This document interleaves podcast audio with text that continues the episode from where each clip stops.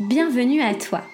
Je t'invite pendant une quarantaine de minutes à rejoindre une discussion impactante auprès de celles et ceux qui repensent notre relation au vivant.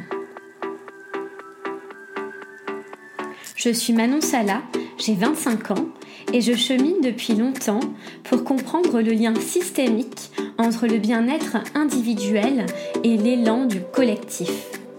Alors, es-tu prêt, prête à m'accompagner dans ce jeu de pistes afin de semer ensemble les indices vers une nouvelle conscience?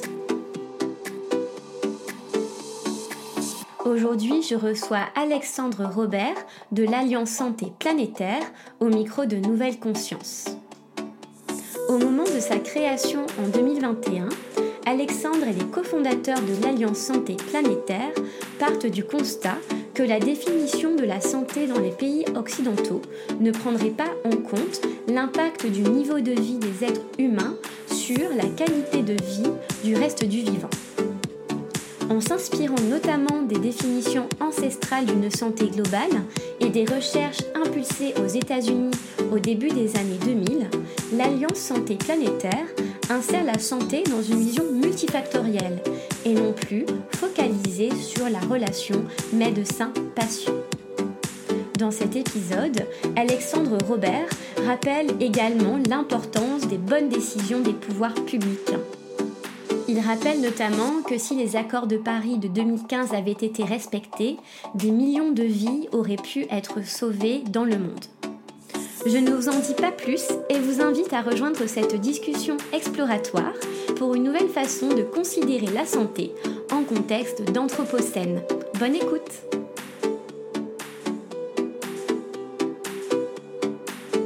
Bonjour Alexandre Robert. Bonjour. Comment vas-tu en ce jeudi matin? Euh, Ça va très bien. Je, suis euh, en vacances en Sardaigne. Il fait très beau. Il faisait un peu frais ce matin et il y a une météo magnifique, même si c'est un peu la, canicule d'octobre. Ah oui, toujours en Italie Ouais, euh, il a fait jusqu'à 27 degrés euh, cette semaine, donc c'est des températures d'été. Mais, c'est agréable pour nous sur le court terme, on va dire. Oui, oui, mais dans le sud-est, euh, c'est la même chose. Malheureusement, ça s'intègre bien, je pense, ça se relie au sujet qu'on va aborder aujourd'hui, le dérèglement du, système planétaire en lien aussi avec les effets sur notre santé et notre bien-être euh, que ça peut induire. Pour commencer, Alexandre, peux-tu te présenter, s'il te plaît, avec le cœur et en conscience? J'invite mes invités à le faire ainsi. Avec le cœur et en conscience. Euh, J'aime bien dire que je suis un enfant des champs devenu homme du monde ou homme de la planète. C'est comme ça que je vais me représenter. Euh, sinon, professionnellement, je, me définis comme infirmier de santé planétaire. Euh, les gens me demandent souvent qu'est-ce que c'est? Bon, déjà, c'est pas moi qui l'ai inventé. Il y a une, dame, euh, une prof de sciences infirmières qui s'appelle Teddy Potter aux États-Unis qui a, un peu défini ce que c'était. Elle est prof de sciences infirmières et de santé planétaire. Et elle définit ça comme euh, quelqu'un qui a commencé par soigner euh, des personnes euh, puis les communautés autour d'elle, avant de se concentrer ensuite au système de santé et, enfin à, l'ensemble du vivant sur Terre, si on peut décrire le processus comme ça. Et ça part du soin à l'autre et on se rend compte que tout étant interconnecté, l'autre, c'est aussi l'ensemble du vivant sur la planète. Donc, c'est comme ça que je me définis. Je suis infirmier de santé planétaire et, et voilà quoi dire de plus. Je suis l'heureux papa d'un un petit bébé de trois mois. C'est un grand changement dans ma vie. C'est une nouvelle identité. Je suis papa. Et, euh, et, je vis actuellement euh, à Genève, en Suisse, euh, parce qu'avec ma compagne, on, est à la fois professionnel de santé, mais avec un lien avec euh, le milieu des ONG internationales et des Nations Unies. Et Genève, c'est la ville parfaite pour, euh, pour être dans ces milieux-là.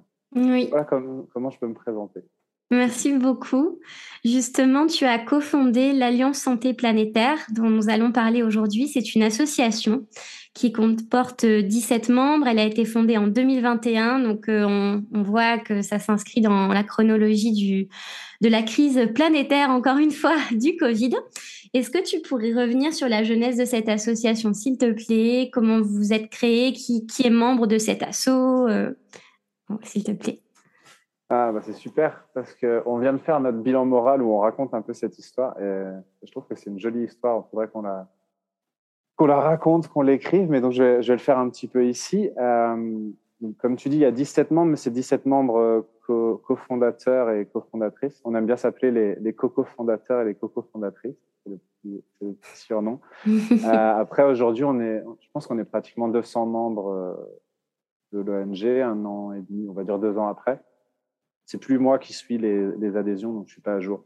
Quelque part entre 150 et 200. Et, euh, et donc, euh, oui, la chronologie est liée au Covid, mais pas que. En fait, donc la, la fondation de l'ONG, c'était le 9 janvier euh, 2021, où on avait justement ces 17 membres cofondateurs, cofondatrices, mais on avait aussi déjà d'autres membres un peu sympathisants ou qui voulaient pas être cofondateurs parce qu'ils étaient arrivés trop récemment ou ils s'étaient pas assez engagés.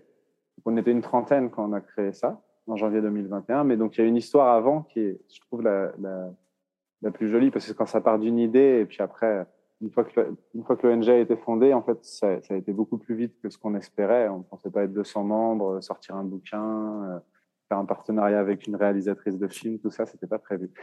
On pensait pas que ça allait arriver aussi vite. Donc, euh, pour euh, l'histoire, elle a commencé en fait euh, entre euh, ouais, deux, trois, quatre personnes, on va dire. Au départ, moi, j'étais à Londres en début de l'année 2019 et j'étais très engagé en tant que pas très jeune étudiant. Passé la trentaine, mais j'étais engagé avec les Fridays for Future. C'était aussi 2018-2019 euh, la création du mouvement Extinction Rebellion avec euh, la déclaration de rébellion, qui était, je crois que c'était fin octobre 2018. Ça se trouve, c'est les quatre ans euh, cette semaine. Ok. Donc j'y étais avec un groupe d'étudiants de la London School of Hygiene and Tropical Medicine, qui est une, une grande école de santé, de santé globale, on va dire. Et donc j'étais très engagé dans tout ça. Et en plus, j'étais représentant des étudiants pour le réseau de santé planétaire de l'école, un, réseau entre étudiants et jeunes chercheurs qui était un peu euh, parrainé, on va dire, par euh, Sir Andrew Haynes, euh, qui est un professeur d'épidémiologie et de santé publique, qui, est un des fondateurs du mouvement de la santé planétaire. Et donc, je m'étais rendu compte à cette époque qu'il n'y avait pas de, définition francophone de la santé planétaire. Si on cherchait santé planétaire, on trouvait trois, quatre ressources à tout casser, qui étaient des traductions de l'anglais principalement. Aujourd'hui, maintenant, si tu tapes santé planétaire sur Google ou, autre moteur de recherche, il y en a plein. Et donc, euh, je me disais, bah, ce serait bien de promouvoir ça dans le milieu francophone. Et à cette époque, j'ai été mis en contact avec un groupe qui s'appelle Doctors for Extinction Rebellion, avec qui j'ai part participé à la fondation de ce mouvement euh, qui est mené par Chris Newman, un médecin généraliste de Londres. Et moi, j'étais déjà en contact avec euh, Alice Desbioles, euh, qui, a, qui a publié le premier ouvrage sur l'éco-anxiété en France. Euh, et de fil en aiguille, elle nous a mis en contact avec Charline Schmerber, qui a publié récemment le guide de survie pour les éco-anxieux. Et donc, euh, avec Eva, plus bah, Alice et Charline, on a décidé de fonder un petit groupe de travail sur la santé planétaire. Donc là, on est, on va dire, l'été, à l'été 2019, quand le Covid est arrivé, comme on est tous plus ou moins professionnels de première ligne, euh, on va dire, soit en santé physique, santé mentale ou santé publique, on a tous été pris, et puis ça s'est arrêté un peu. Et euh, Eva avait créé un groupe de travail au collège de médecine générale. Je pense que ça a attiré beaucoup de monde. Il y a eu en même temps, on pense, une prise de conscience avec le Covid. Mm -hmm. Les gens se rendaient déjà compte qu'il y avait quelque chose avec le changement climatique et puis avec les articles qui ont été sortis sur le lien entre l'effondrement de la biodiversité et le risque de pandémie. Euh, il y a eu une prise de conscience en plus. Et à l'été 2020, on s'est retrouvé avec, euh, je crois qu'on a triplé, quadruplé le nombre en, en, quelques mois, comme ça, sans rien faire. Ouais. Euh, et on a eu enfin la masse critique pour, euh, créer euh, l'ONG et euh, les personnes les plus actives à l'époque étaient les 17 que tu, que tu trouves sur le site internet. Mm -hmm. et, et, voilà, après, une fois que ça, ça a été lancé, on a fait plein plein de projets que je peux décliner après si tu veux. Oui, on en parlera par la suite. Ce qui est intéressant de voir en fait, c'est que cette notion est apparue d'abord aux États-Unis de santé planétaire, il me semble, suite à un article dans The Lancet euh, autour de 2015. Donc, euh, est-ce que finalement, euh, c'est un mouvement vraiment euh, planétaire, global, ou est-ce qu'on peut penser que pour l'instant, c'est encore cantonné aux pays francophones avec cette ONG, puis aux États-Unis, de là où c'est apparu? Ah, C'est intéressant. Donc, pour replacer, y a, en fait, il y, a un, précédent avant le rapport du Lancet et de la commission financée par la Fondation Rockefeller. Le premier euh, le premier papier, à ma connaissance, qui mentionne la santé planétaire, c'est un petit éditorial date de 2014, écrit par Richard Horton lui-même, mm-hmm. ainsi que euh, Martin McKee, qui c'était le prof qui m'a enseigné la santé planétaire à la London School. Et donc, eux, avec, je ne sais plus qui sont les trois, quatre autres auteurs, ils avaient publié un manifeste qui appelait de passer d'une conception de santé publique à une conception de santé planétaire. Et moi, ce qui m'avait frappé à l'époque, c'est qu'ils il, concluait déjà en 2014 euh, au besoin d'un fort mouvement social pour rappeler à passer justement de cette vision de santé publique peut-être anthropocentrée à quelque chose de plus englobant qui prenne en mhm. compte les limites planétaires telles que euh, euh, conçues, enfin pensées par le, le, Centre de recherche sur la résilience à Stockholm. Et donc c'est plutôt anglo-saxon et émergent du Lancet. Après, en effet, comme il y a eu un financement de la Fondation Rockefeller qui est américaine, euh, suite à ce rapport, Samuel Myers, qui a publié un bouquin plus récemment qu'on a traduit en français, il a euh, décidé de faire un consortium pour, pour du passage à l'action, pas faire seulement un rapport qui, comme tous les rapports, reste dans un placard quelque part avec quelques personnes qui le consultent, oui. et essayer d'engager un mouvement comme ça. Et, et donc, c'est un peu parti des États-Unis. En effet, la définition initiale est plutôt occidentale et euh, on va dire euh, ouais, de, des personnes dominantes euh, blanches. mais l'avantage des États-Unis, c'est qu'il y a aussi des, représentants des peuples premiers, des peuples indigènes. Et donc, ce qu'on a vu comme premier développement, on va dire, en, interne aux États-Unis, c'est le développement de, de définitions et de conceptions basées sur les peuples premiers, et notamment une chercheuse qui s'appelle Nicole Redvers, qui a proposé une définition concurrente à, la première, qui était plus anglo-saxonne, on va dire. Mm-hmm. Euh, donc, il y a une définition un peu indigène. son argumentaire, c'était de dire, bah oui, vous définissez la santé planétaire de cette manière parce que votre vision du monde, elle vient de quelque chose de très sectorisé, très réductionniste et devient englobante. Oui. Elle dit, mais moi, dans ma conception et celle de mon peuple, c'est déjà englobant, donc on le définirait mm. différemment.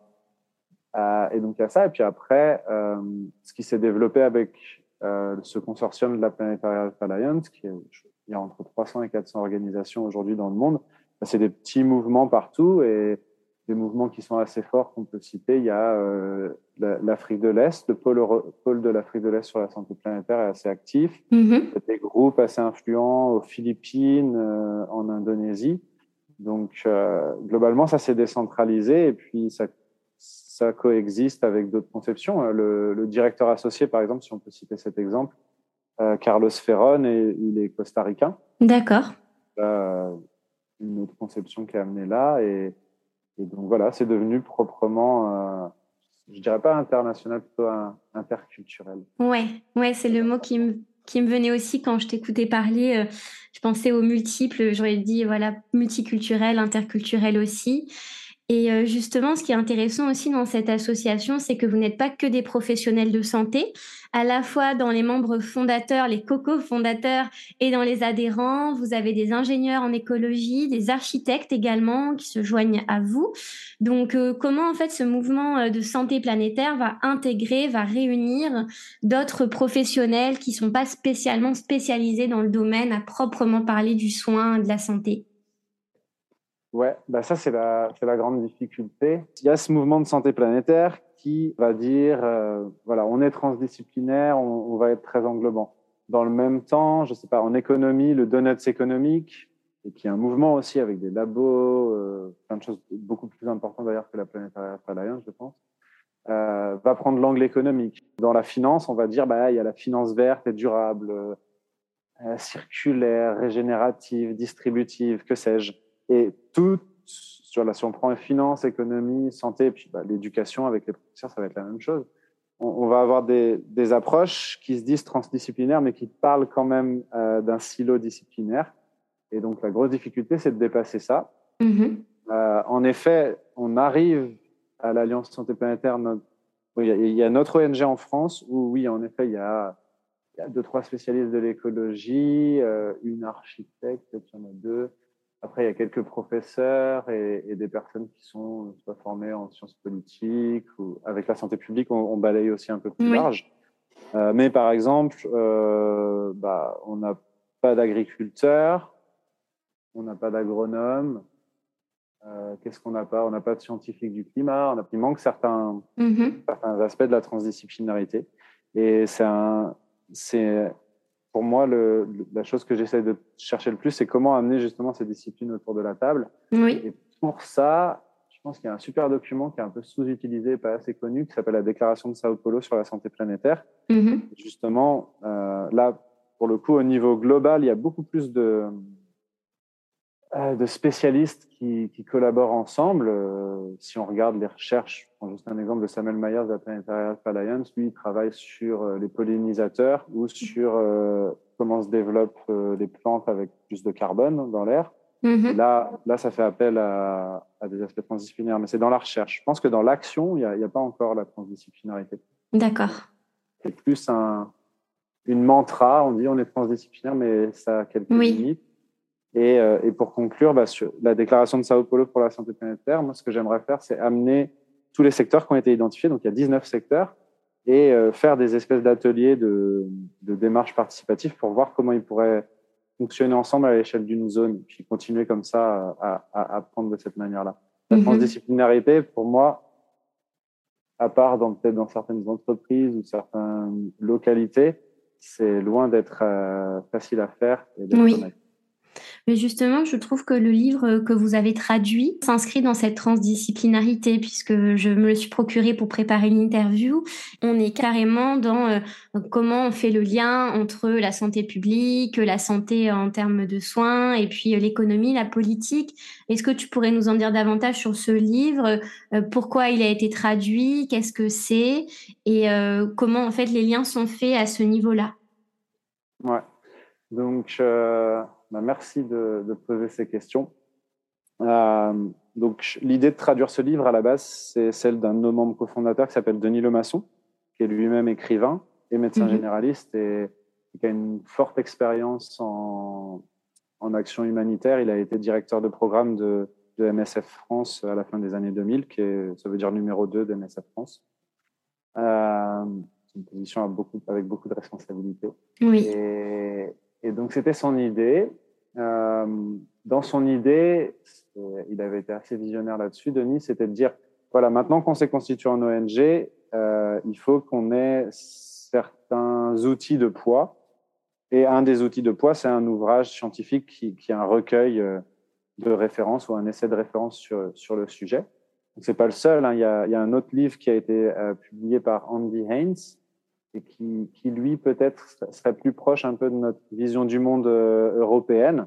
Là, mm -hmm. on a traduit, on a traduit un, un, ouvrage américain, donc déjà il y a des, il y a des choses qui, qui sont euh, divergentes par rapport à, à, à, nos visions du monde ici. J'y reviendrai un peu plus tard. Mm -hmm. Donc ce livre, euh, ouais, c'est un ouvrage collectif avec une, une trentaine d'auteurs. Et en effet, il, il c'est une exploration de euh, de, la, de ce qu'on appelle la santé planétaire, on va dire depuis les, euh, les drivers, depuis les facteurs très distants de ce qui atteint notre santé, qui sont mm -hmm. euh, finalement dans l'Anthropocène, notre manière d'extraire des matières ou d'utiliser des ressources de la planète, de produire, de les transformer et de les consommer. Tout ça mm -hmm. a un impact énorme sur le système Terre, c'est ce qu'on appelle l'Anthropocène. Et ça a un ensemble de manifestations, on va dire bah, changement climatique, un peu toutes les sphères, mais sur l'air, sur l'eau, sur le sol. Et au final, ça impacte bah, le vivant, et notamment euh, les végétaux et les animaux, et à, et, à, la fin notre santé, on va dire, avec plein, plein, plein d'interconnexions euh, diverses et variées. Donc, ce livre, il pose d'abord en quoi l'homme euh, change la planète. Ensuite, en quoi ça a atteint notre santé en termes de nutrition, la pandémie de, maladies chroniques dont on parle trop peu, euh, quoi d'autre, euh, les maladies transmissibles, etc. Et euh, ensuite, ça explore bah, différentes manières, à la fois au niveau de comment construire et mesurer les, les politiques publiques. Il y, a un, il y, a un, chapitre sur le bonheur que j'aime beaucoup. Oui, ouais, il m'a beaucoup plu aussi. C'était surprenant de le voir comme ça au milieu du livre euh, et euh, surprenant dans un bon sens. Ouais, donc il y a celui-là, il, il, y a les aspects éthiques avec bah, Jennifer Cole, qui est une, ouais, les deuxième auteur, qui est une chercheuse anglaise avec qui je collabore au niveau européen. Euh, donc on va leur dire ça, il y a, il y a des aspects de, de, philosophie et d'éthique, et, euh, après des choses un peu plus concrètes, et notamment bah, comment, si je peux citer deux exemples, comment organiser notre système d'énergie ou de transport et, euh, et l'économie. Il est basé sur l'idéologie capitaliste. Et, il l'amène plus loin sur comment prendre en compte euh, le coût qu'on a sur le vivant. Et, une des limites à ça, c'est que ça met de côté la valeur intrinsèque du vivant et ça a tendance à tout monétariser. Alors, est-ce que c'est une solution en soi? Je ne sais pas, je pense pas. Euh, mais est-ce que c'est un moyen de, d'engager le virage vers quelque chose d'autre? Ça, j'en suis persuadé. Et je trouve c'est intéressant que des économistes challenge un peu les théories de base et, et amènent euh, euh, cette prise en compte du coût, parce qu'au final, on a une externalité négative sur le climat et la biodiversité, bah, il faut qu'elle soit prise en compte oui. des taxes carbone ou d'autres euh, systèmes du genre. Mmh oui, aussi, ce qui est intéressant dans cet ouvrage, c'est que voilà, il s'adresse à tous les, à plein de spécialistes différents, euh, à la fois en tant que décideur, puisque vous parlez d'urbanisme, d'aménagement du territoire, et puis aussi en tant que médecin, avec l'idée euh, d'une d'une santé préventive et plus uniquement d'être dans un soin de la pathologie. Ça, c'est Alexia qui m'a aidé à préparer cette interview, donc euh, qui est médecin, qui a vraiment m'a fait prendre conscience de cela, que la santé finalement s'assimile à un niveau euh, général de bien-être finalement et pas uniquement à soigner la maladie. Ouais.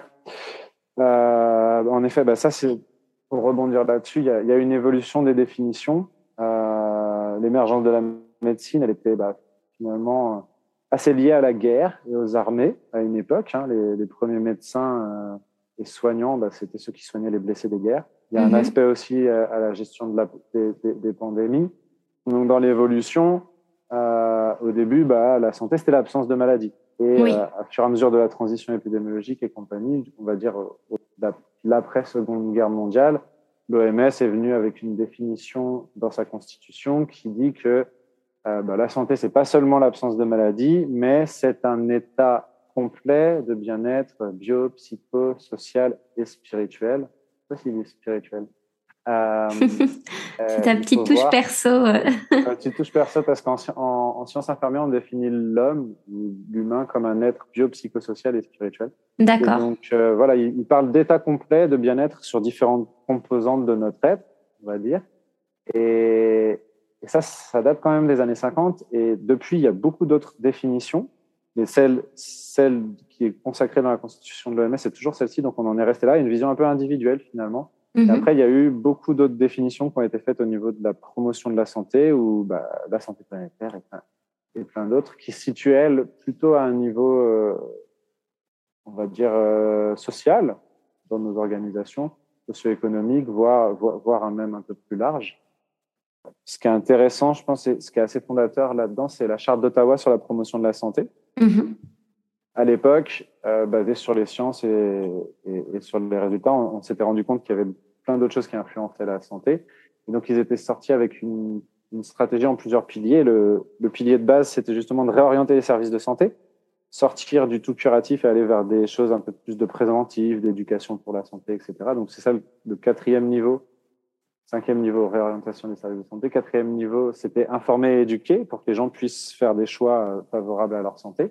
Mmh. Mais ça suffit pas qu'ils les fassent tout seuls. Il faut qu'ils se soient soutenus par une action communautaire et de la participation des personnes usagées, euh, patients à, à, la santé. Donc ça, c'est le troisième niveau qui est un peu de la participation communautaire, euh, de l'empouvoirment, on dit maintenant, empowerment. En... Oui, la traduction, ouais.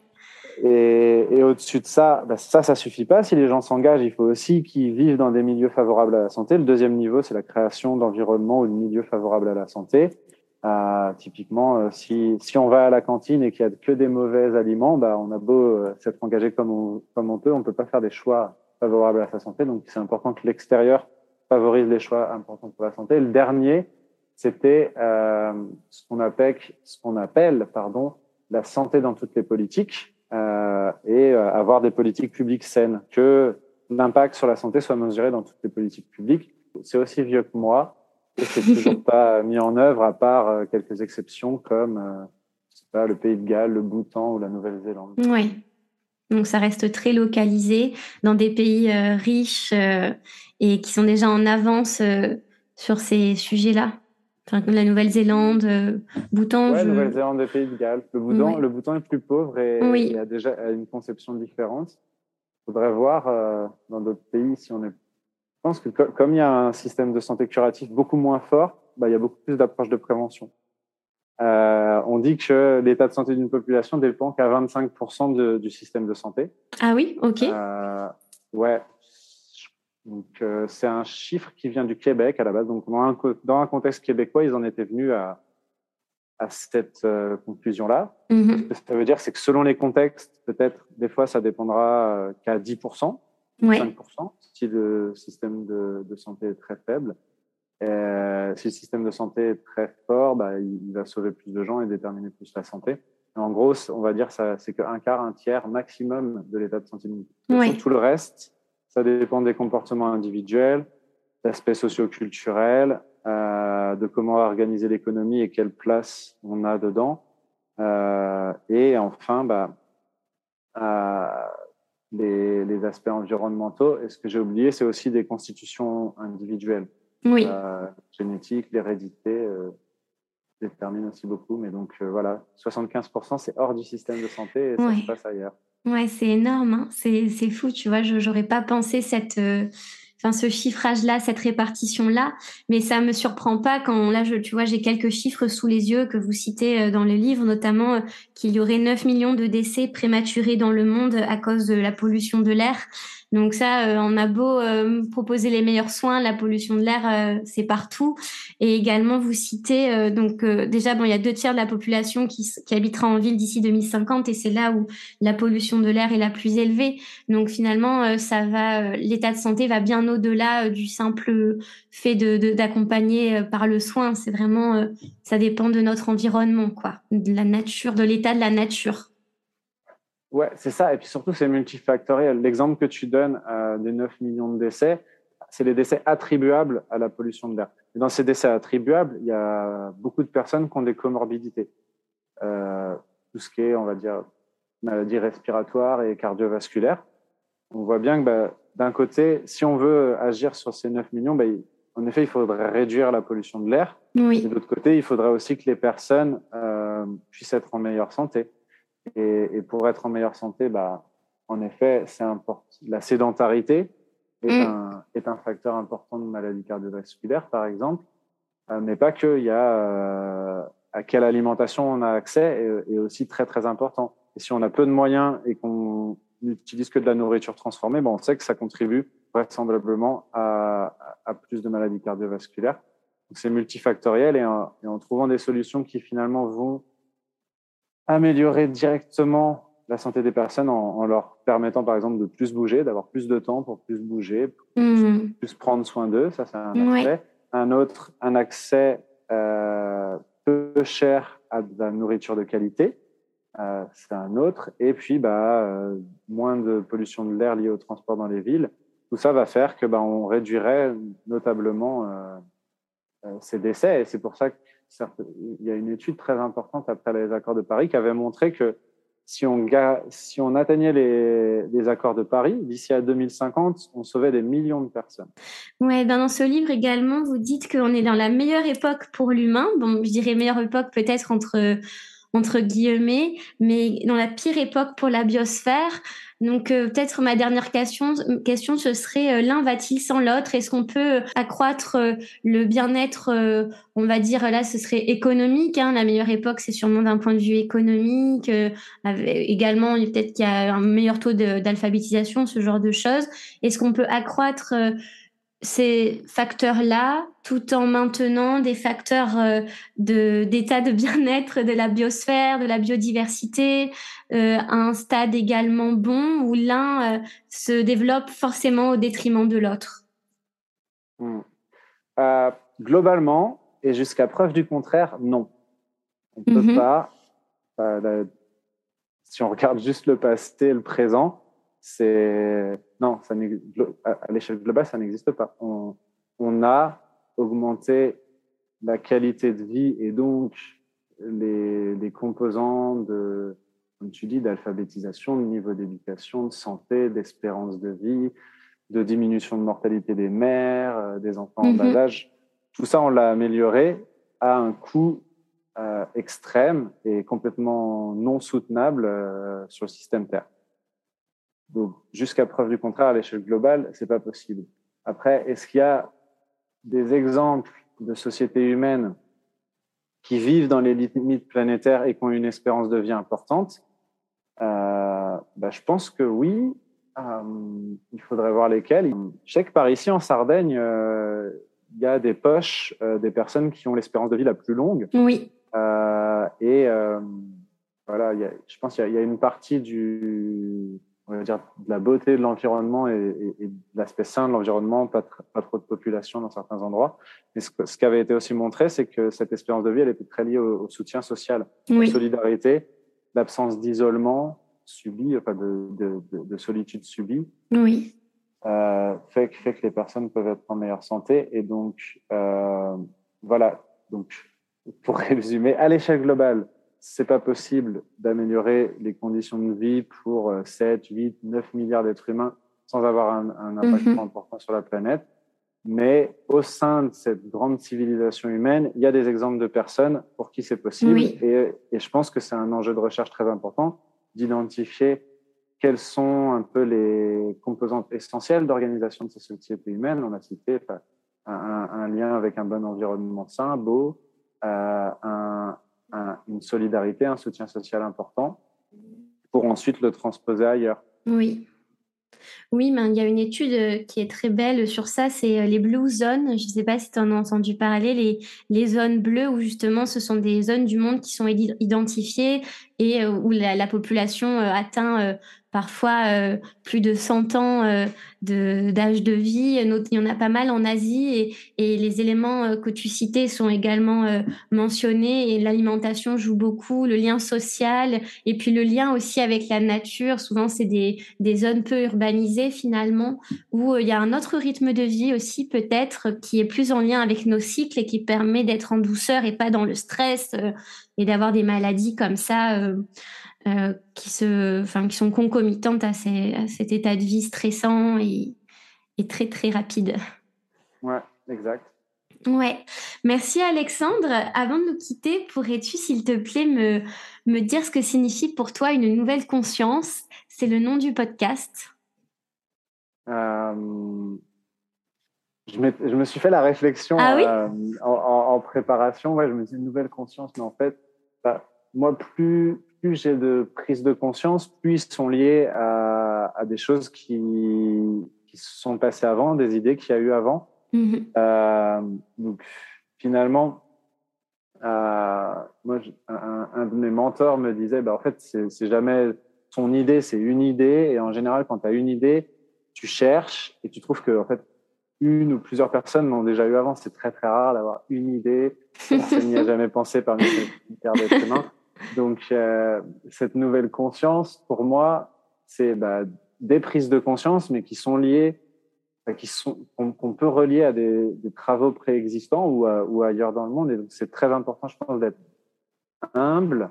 L'humilité, c'est très important dans la nouvelle conscience. Et euh, finalement, c'est faire la somme pour pouvoir agir à son échelle mmh. et, et, essayer d'améliorer les choses, euh, notamment bah, pour les personnes qu'on impacte euh, indirectement, hein, notre empreinte carbone en, tant que Français ou en, tant que personne qui dépasse le budget carbone, bah, euh, elle est en train de détruire euh, les îles des États insulaires liés au changement climatique et la montée des eaux. Ça, c'est irrémédiable.